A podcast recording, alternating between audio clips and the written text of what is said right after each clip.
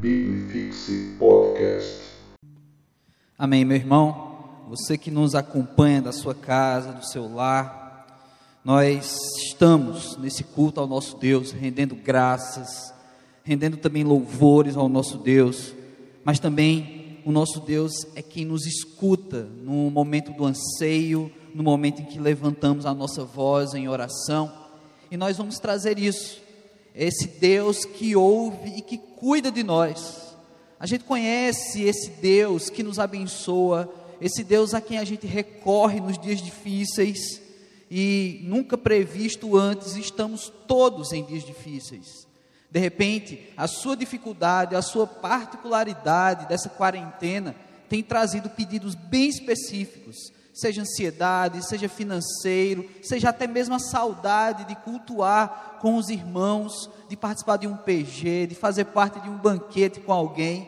Pois é, nessa hora a gente tem que lembrar sempre que Deus cuida de nós. E é isso que a gente vai fazer nas quartas-feiras nesse mês.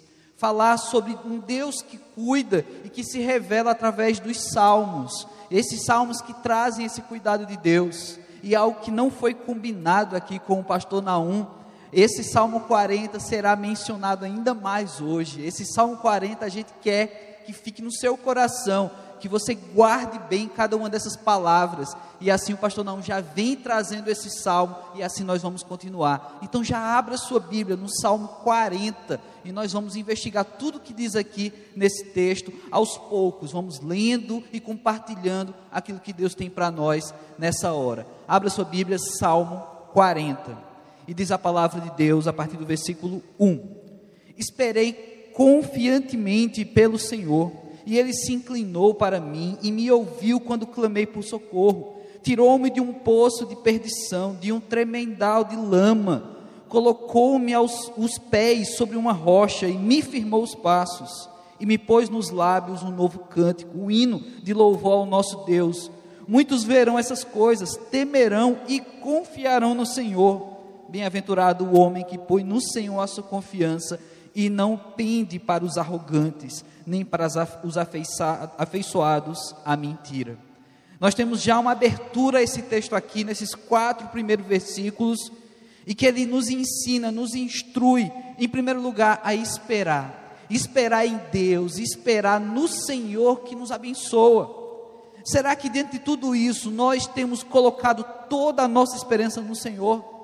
Às vezes nos encontramos preocupados com a vida, e preocupados como somos, queremos trazer soluções para as coisas, identificar o erro. Assim acontece também numa situação como estamos vivendo. Que tentar identificar quem foi que errou, aonde foi que errou e buscar soluções humanas ou até mesmo iniciativas de justiça humana. Muita gente fica com raiva desse vírus, com tudo isso que ele está causando. Mas você tem colocado a sua esperança realmente no Senhor, porque quando esperamos no Senhor, tiramos os olhos, tiramos os olhares para as conspirações, tiramos os olhares de tudo isso que, como o texto fala, os arrogantes estão pensando, estão querendo trazer soluções humanas, quando nós, a igreja do Senhor, para tudo tem que esperar em Deus para tudo. Não é em Deus que um jovem espera quando ele quer passar num concurso, quando ele quer passar no vestibular, ele não vai clamar ao Senhor, afinal de contas ele deve esperar e acreditar tão somente no conhecimento, na inteligência própria. Isso é arrogância.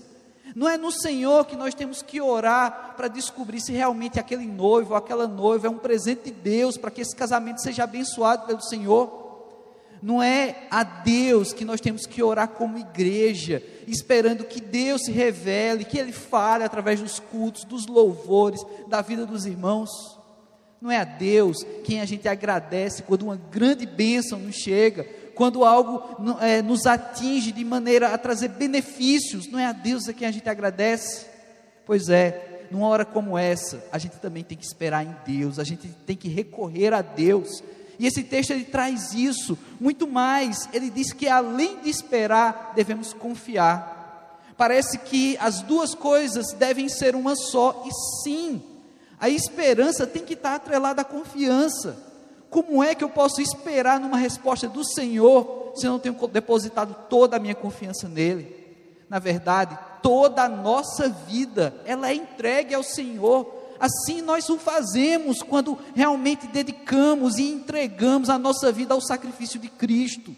Não é toda a vida que entregamos, então se é toda, é a Ele que nós confiamos a nossa vida. Então, se estamos passando por dias em que as nossas vidas são colocadas em xeque por causa de um vírus, de algo invisível, devemos colocar toda a nossa confiança em Deus.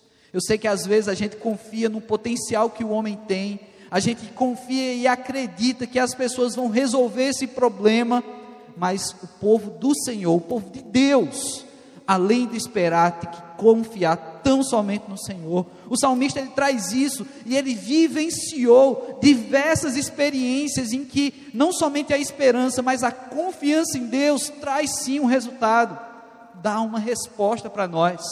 Mas o texto não para apenas para falar sobre confiança e esperança. Ainda nesse versículo 4, ele diz para você não se inclinar àqueles que são os malfeitores, aqueles que estão ligados à mentira em dias de crise, seja ela por vírus, seja ela econômica, por consequência desse vírus e da nossa reclusão nas casas, para o cuidado da nossa saúde, muita mentira também se espalha. Até dizem que tem um dia da mentira, e dizem que inclusive é na data de hoje.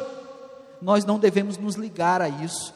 Para aqueles que confiam e esperam no Senhor, devem desviar de toda mentira e viver verdadeiramente pela verdade, por mais redundante que isso pareça, mas muitas vezes nós queremos viver a verdade, mas não de forma verdadeira. Nosso Deus é um Deus que não mente. Nosso Deus é um Deus que não é homem para que minta. E aí nós devemos então confiar em quem prometeu, em quem nos garante algo muito melhor, em quem também disse, por meio de Jesus Cristo, o Filho, que também é Deus, que nesse mundo passaremos por aflições. Chegamos no momento de aflição, esperar e confiar no Senhor. Mas continue lendo esse texto comigo, que diz agora a partir do versículo 5: São muitas, Senhor, Deus meu, as maravilhas que tens operado e também os teus desígnios para conosco.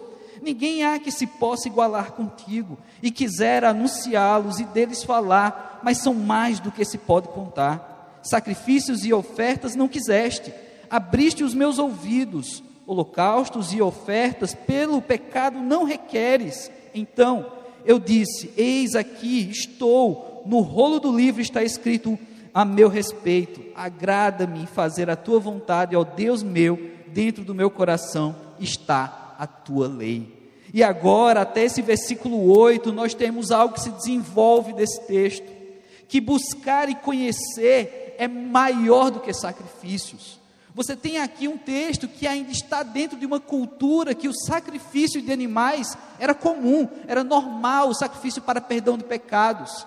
Mas o autor desse salmo, ele entende que Deus, ele quer mais do que um ritual, ele quer mais do que a entrega de um sangue de um animal, ele quer uma vida entregue a ele. Então, para que essa vida seja entregue, para que essa vida seja totalmente do Senhor, é preciso buscá-lo mas não somente buscar como se eu estivesse sempre procurando algo, mas é buscá-lo e achá-lo, e achando o Senhor, conhecê-lo. Olha que processo. Há tantas pessoas que ainda estão nos primeiros passos, estão na busca por, pelo Senhor. Há tantas pessoas que já encontraram o Senhor e agora precisam conhecê-lo. E de repente você, meu irmão, que nos assiste de casa, você que está ouvindo esse culto, seja posteriormente em que ele foi publicado, seja agora ao vivo, você já buscou o Senhor, você já encontrou o Senhor, você está conhecendo a Deus, e eis que isso é maior que sacrifícios. Há tantos que falam que situações como essas é um modelo de sacrifício para que uma população, para que o um mundo acredite no Senhor. Nós passamos por vidas sacrificiais. Muitos que nos ouvem agora, o sair de casa para trabalhar já é um sacrifício. Muitos se sacrificam para o ganha-pão da família, outros se sacrificam por tantas razões. Mas aqui, irmãos, nesse contexto que o texto nos traz, onde o sacrifício de animais era uma realidade ainda, o salmista descobre que Deus requer dele uma intimidade, um relacionamento. Então os rituais, eles existiam naquela época, e Davi ele não está eliminando os rituais, mas ele está compreendendo que Deus, o nosso Deus, é um Deus de perto, é um Deus que ouve o clamor, é um Deus que participa da nossa vida. Davi ainda não tinha passado pelo seu tempo o conhecer a Jesus, Davi foi muito antes de Cristo Jesus, mas nós conhecemos Jesus também e sabemos que esse Deus que se fez carne e habitou entre nós é um Deus que participa. Então, com certeza, meu irmão, a tua angústia Deus conhece. Com certeza, minha irmã, a tua oração em lágrimas, em pranto, de joelhos, Deus está ouvindo. E como tantas pessoas, numa hora como essa, numa época como essa, têm clamado ao Senhor. O nosso Deus é um Deus de perto, é um Deus que requer mais relacionamento do que rituais de sacrifício. Então você tem buscado, você tem conhecido esse Deus, você já achou, você encontrou esse maravilhoso Deus que é para nós, que se entrega por nós.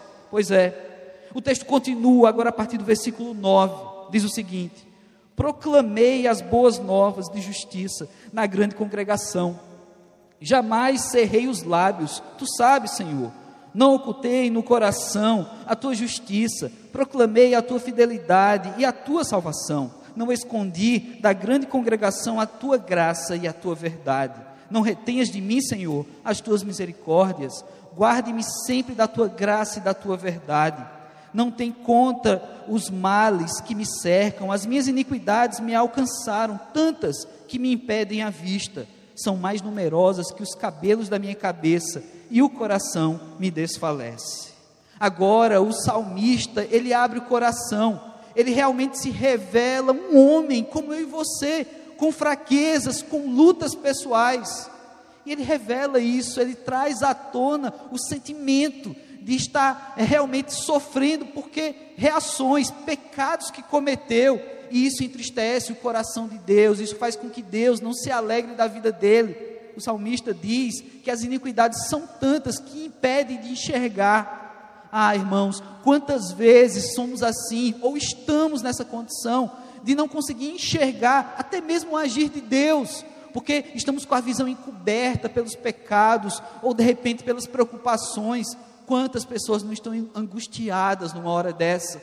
E às vezes não conseguem enxergar o favor do Senhor, o Deus que abençoa, o Deus, como já falamos, é um Deus de perto, um Deus de relacionamento.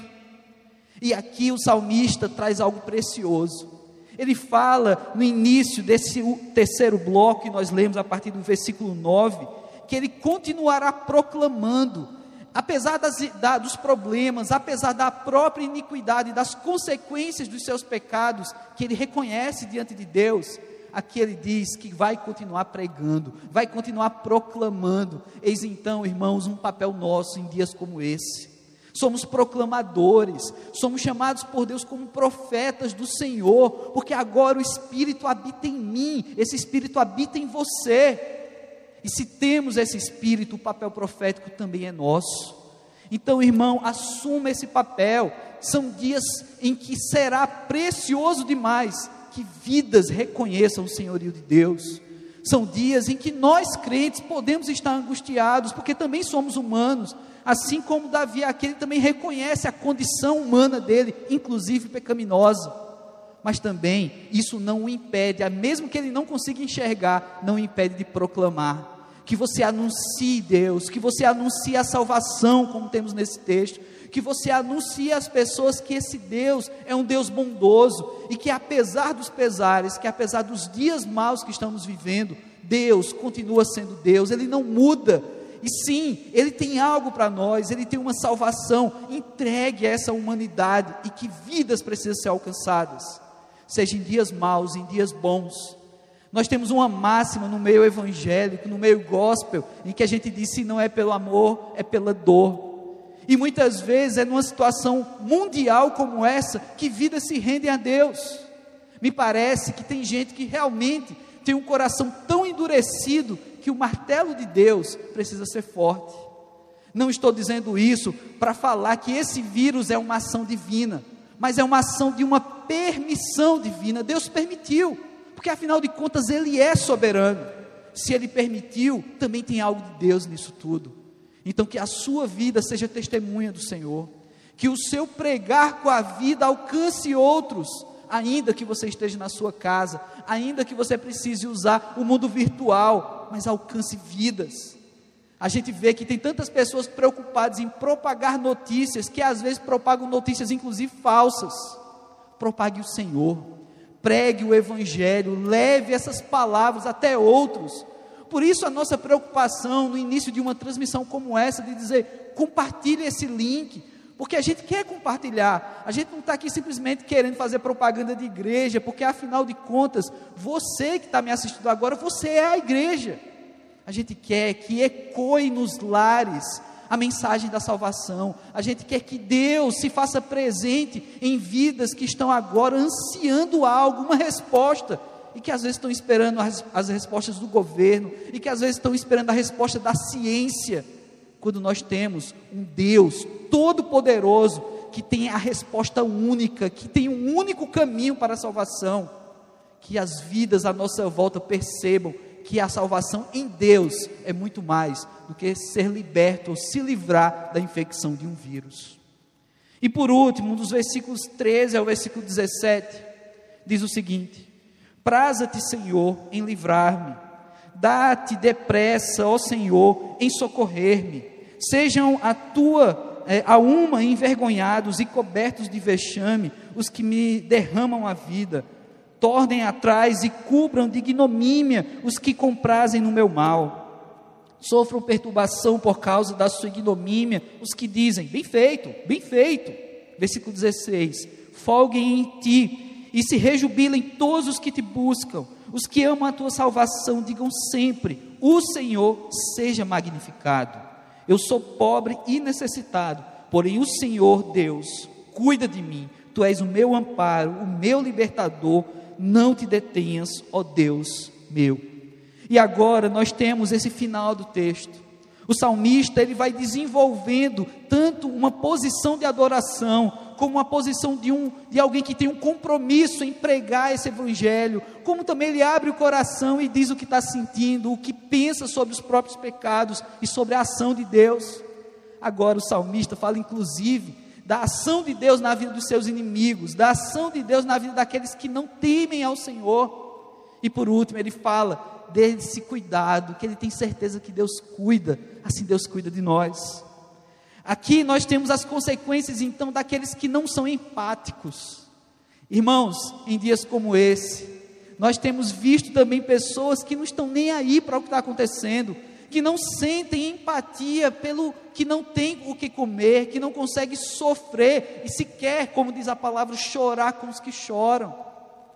Infelizmente, nem todas as pessoas têm uma internet para assistir esse culto, ou têm uma casa para sentar com a bermuda e participar de um culto de oração.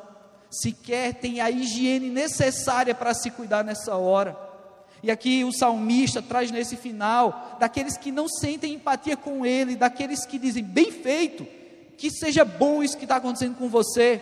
Mas irmãos, a justiça vem do Senhor. Nós não, não devemos também olhar para esses e ficar em crise, ficar em, é, entristecidos por aqueles que nem ligam, por aqueles que estão pisando no sofrimento alheio. Nós devemos nos preocupar em render graças a Deus, como o salmista faz nada disso. Os inimigos, a doença, os perigos, nada disso é motivo para que você não louve ao Senhor. O Senhor tem que ser magnificado, como diz esse texto, o Senhor tem que ser exaltado, porque afinal de contas, o nosso Deus é o único Deus, porque afinal de contas é o nosso Deus em quem rendemos e devemos toda a nossa vida, como falamos no começo. Então, irmãos, apesar dos pesares, é tempo de adoração é tempo de louvor ao nosso Deus. Um Deus que cuida de nós é um Deus que merece essa adoração. Deus tem cuidado de você, meu irmão. Você às vezes não percebe esse cuidado invisível de Deus, esse cuidado que muitas vezes a gente traduz, ou pessoas sem temor a Deus dizem que é uma sorte, diz que foi o esforço do próprio braço. Confie em Deus, descanse em Deus e adore ao Senhor que essa mensagem desse Salmo 40, ela ecoe também no seu coração, ela encontre morada em você, em que apesar de tudo isso, é motivo de sobra adoração ao nosso Deus, porque afinal de contas a nossa vida não se resume ao aqui e agora. Nós somos cidadãos dos céus, nós estamos aqui só de passagem, e essa passagem, ela tem pedras no caminho, essa passagem, ela tem suas dificuldades, e essas provações, de repente, revelam diante de Deus quem nós somos, diante de Deus quem Deus é para nós, e diante das pessoas o Deus que nós temos. Então, que assim você leve para ao longo dessa semana uma vida de adoração, adore a Deus na sua casa. A gente fica impressionado como a aglomeração de pessoas agora é impedido, ainda assim tem pessoas que teimam, que fazem. A gente fica impressionado como ainda há tanto engajamento político, e aqui eu não quero dizer quem está certo ou errado, mas você que é do Senhor, seja engajado com as coisas do Senhor. Você que é de Deus, faça movimentos para adoração ao nosso Deus. Você que está espalhando notícias, espalhe a palavra de Deus, espalhe o Senhor para as pessoas, porque talvez muitos desses, como o salmista diz aqui, que não são empáticos, não estão entendendo e não estão nem aí para o sofrimento daqueles que sofrem, Deus vai tratar deles, Deus vai cuidar deles. O nosso papel é adoração, proclamação e, acima de tudo, reconhecer sempre que Deus tem cuidado de nós. Então vamos orar, vamos falar com esse Deus que cuida de nós, enquanto o Eudemir começa a preparar a próxima música, nós vamos estar orando. Então baixe sua cabeça, mais uma vez, vamos falar com Deus aí na sua casa. Se puder, fique de joelho, realmente se dobre diante do Senhor, porque assim, muitas vezes, é a melhor conexão que nós temos. Então vamos fazer essa oração nesse momento. Oremos ao Senhor. Pai, nós queremos, Senhor Deus, nos oferecer, ó Pai, diante de Ti, como sacrifícios vivos mesmo, Senhor Deus, como vidas, ó Pai, que são mais importantes que derramamento de sangue, que sacrifícios de animais, porque nós sabemos, ó Pai, e Davi já sabia, Senhor Deus, que a intimidade contigo, que a relação contigo é maior do que rituais, Senhor Deus. Então, ó Pai, muito obrigado, porque Tu és um Deus de perto. E assim como eu sei que o Senhor está aqui nesse lugar, ainda que as cadeiras estejam vazias, porque o Senhor está na minha vida, na vida dos outros pastores, da equipe técnica, do nosso ministro de música, o Senhor é presente nesse lugar. Assim também, Deus, eu sei que o Senhor está presente na casa dos nossos irmãos. O Senhor está presente, seja a transmissão pelo celular, pela TV, seja alguém que esteja assistindo esse culto no ambiente de trabalho e pedir uma licença para assistir, Deus, o Senhor está presente, ó Pai. Então, Pai, fala ao nosso coração, mostra, Senhor Deus, que apesar das dificuldades, dessa incerteza, o Senhor cuida de nós. Eu sei que o Senhor cuida de nós, porque afinal de contas, ai de nós se não fosse o teu cuidado, ó Pai. Então, Senhor Deus, se revela desse modo. Fala aos corações daqueles que estão aflitos, fala aos corações daqueles que estão com raiva, daqueles que nem ligam para essa situação. Fala aos corações daqueles que estão tão preocupados com a política ou com as revelações da ciência. Que o Senhor seja o nosso tudo, que o Senhor seja a resposta de tudo, a resposta final para tudo isso, ó Pai.